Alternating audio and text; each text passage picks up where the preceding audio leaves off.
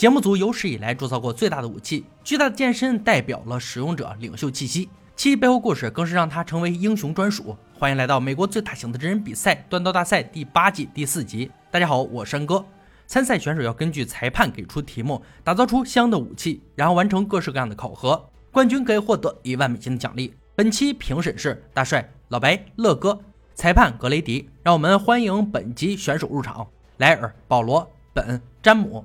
四人将在锻工坊展现自己的锻造技艺，三回合制，每轮淘汰一人，最后剩下的夺得冠军头衔。铁砧上有成堆的幺零九五钢和幺五 N 二零钢，选手将用该材料制成大马士革刀。尺寸要求：裁判揭开红布，一把巨型大剑。确定这不是给哥斯拉用的吗？这是一个九尺长的匕首，要求打造此刀的五分之一比例缩小版本。希望这道数学题大家都能算对。三小时锻造计时开始。詹姆决定将材料先清理干净，同时他带来了一块神秘武器——磁铁，能够将金属固定在一起，方便清理焊接，并且还借给了本。他真是位好对手、好战友。本也因此受到感动。谁说赛场上没有友谊？选手们相互帮着彼此，这才让赛场越发热血。本趁给刚才加时阶段测量样本尺寸，多亏有台计算机，才不会让他数学那么难堪。莱尔没有把所有钢材用尽，他认为这是个陷阱，会让你花费更多时间铸造。他已经算出了刀刃尺寸是十五英寸，对钢材需求量充满绝对信心。保罗的速度较慢，在图纸上计算尺寸，确保得到正确比例，但他需要加快进度才能追赶上其他人。一个小时过去，詹姆准备展示与其他人不同的大马士革钢，钢材彼此错开，在挤压时让钢材更牢固。莱尔已将钢材焊接完毕，接着用冲床打造想要的形状。可是他高大的身躯让钢坯看起来太小了，不知道这是不是错觉。本的钢坯很大，需要去掉一部分，使它达到所需长度。可在去除时，手一哆嗦，我去，切多了。没办法，现在只能祈祷剩余的材料足够铸造。保罗很想把计时器拆掉，落后的进度使他变得慌张，却又偏在这时，他的钢坯出现裂缝。为了不被淘汰，他选择使用助焊剂，暂时解决掉了问题。同时，詹姆也意识到了材料过多，要把刀身多余的东西全部去除才行。本剩余的钢坯打造的很漂亮，厚度也足以满足比赛参数。手动捶打成型会避免发生较多翘曲。保罗修补过的钢材还是多了，好不容易去掉多余部分，可留给他的剩余时间已然不多。莱尔得到了想要的钢坯后，开始打磨边角，但浪费在研磨上时间较多，使他到现在还没有进行热处理。詹姆最先完成淬火，结果刀身比之完美。本在细节加热后也进行到了淬火环节，锉刀一试，刀刃坚固。莱尔的淬火也紧随其后，拿出来后观察没有问题。随后的保罗也完成了热处理。刀身挺拔，终于顺利了一次。可是不禁念叨，随后在研磨时，刀根便发生断裂，心情沉到谷底。现在唯一希望就是能把它焊接好。随着倒计时响起，第一轮制作结束，选手们放下工具，等待评委检测。詹姆的匕首先来，经过测量后，各尺寸很到位，并且赞美了他帮助他人的竞技精神。本的尺寸经测量后不仅达标，还非常接近评委们提出的设计。保罗刀刃尺寸多了一英寸，同时宽度也不够。刀柄处焊接的部分很容易发生断裂。莱尔的刀型很不错，宽度标准和刀刃长度差了三英寸。本轮淘汰者要从莱尔和保罗中选出一个，结果离开的是保罗。刀根处断了的地方不说，光是尺寸不达标就够淘汰他的了。剩余三位选手晋级第二回合。锻造要求选手们揭开白布，一大块白蜡木，要用它制作成手柄，再用其他材料制作护手和圆头，最后样式要靠近巨型匕首模样。两个小时制作，计时开始。莱尔选择先测量样本手柄尺寸，他不想在尺寸上再栽第二回跟头。测量好后，便开始打磨手柄材料。詹姆希望在第二轮继续保持专注，选用黄铜做护手，这样可以节约时间。本先去找到与匕首相似的钢铁，想用角磨机切开，可始终无法完成。为了追赶他人的进度，最后决定更改材料，用黄铜切出所需形状。莱尔在试装圆头时，发现刀柄较长。去掉后组装到一起就合适了很多。詹姆钻出了护手，该制作手柄了。可就在烧穿时，才意识到这种木材很潮湿，并不适合烧穿，必须要用钻头才行。本的木材在钻孔时从侧面裂开了，需要重新制作。可时间已然不多，如果第二块再失误，他将无法完成比赛。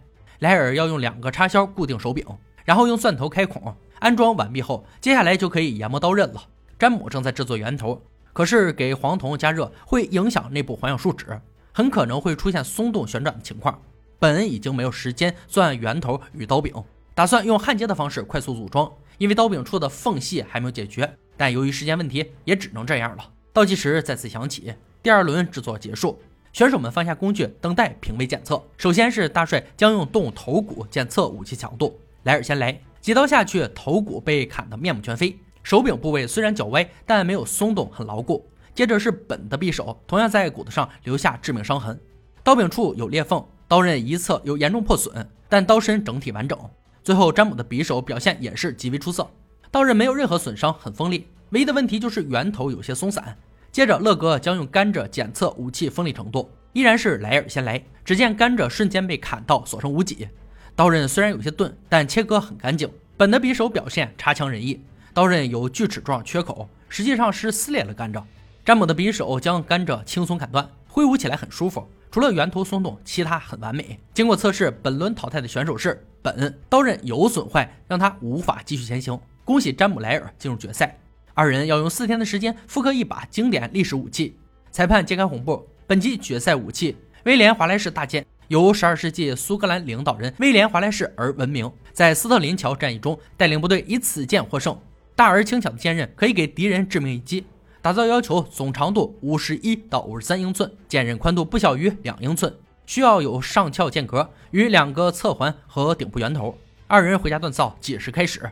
詹姆计划先绘制比例。然后按照尺寸打造剑身，这是他第一次打造一人高的武器，必须要将剑身加上一些材料，才能确保长度。钢铁很难拉伸，这需要更多耐心。莱尔准备先将剑身延展到达标参数，这么大的钢材，他只有一次机会，不能失误。打造出剑身后，就可以打磨掉多余瑕疵。詹姆准备第二天进行热处理，将武器放入淬火油，都没拿出来，就感觉到它很棒，简直完美。莱尔也到了关键的淬火环节，踩着梯子拿出来后。用锉刀一试，很坚固，稍有弯曲可以修正。詹姆将在最后一天制作剑柄部件，并在制作过程中及时发现了圆环角度问题。最终在解决掉问题、组装完毕后，决定穿上正式链甲，用南瓜当成敌人。莱尔也开始在拼凑所有部件，为了确保没有松动、没有摇摆，他做得很细致，并对此感到非常满意。四天时间格外短暂，二人带着得意之作返回赛场。从武器的外观上看，确实不相上下。但还要用最终测试来一决高下。乐哥将用死猪尸体测试武器能否杀戮。詹姆先来，剑身轻易穿透死猪，最后在巨大的剑刃下，死猪被一分为二。大剑重量合适，让操作感很舒服。剑刃锋利，可以看到致命伤口。莱尔的大剑紧随其后，又是一套相同犀利的剑法。武器重量较轻，剑刃很锐利。接着老白用工程锤测试武器强度结构，还是詹姆先来。庞大剑身疯狂砍到敦实的木桩上，真是心惊胆战。大剑完好，既舒适又结实。轮到莱尔，大剑表现的也是同样毫不逊色，剑身完好，只是剑格有些松动。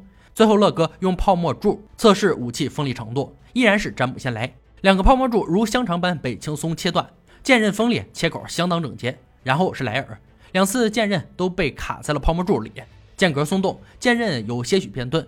经过三次测试，本轮淘汰者是莱尔。他确实创造出了出色的大剑，但松动的剑格与变钝的剑刃使他没能走到最后。让我们恭喜詹姆获得本集千锤百炼的冠军，并获得一万美金。冠军之位实至名归。以上就是锻造大赛第八季第四集的内容。本集决赛武器威廉华莱士大剑，出生在十二世纪后期和文艺复兴初期的苏格兰，用于负责混战突袭的精锐重步兵使用。欧洲大剑看似宽阔的剑身欺骗了不少人，实际上整体轻薄而具有韧性、弹性。最著名的使用者当属威廉·华莱士，苏格兰民族起义运动的领导人。相传华莱士武艺高强，从小就跟叔父学会了剑术与骑射，在战场上更是势如猛虎。电影《勇敢的心》就是以他的故事为剧本原型，其中华莱士的大剑形象更是成为经典。好了，今天解说就到这里吧，我们下期再见。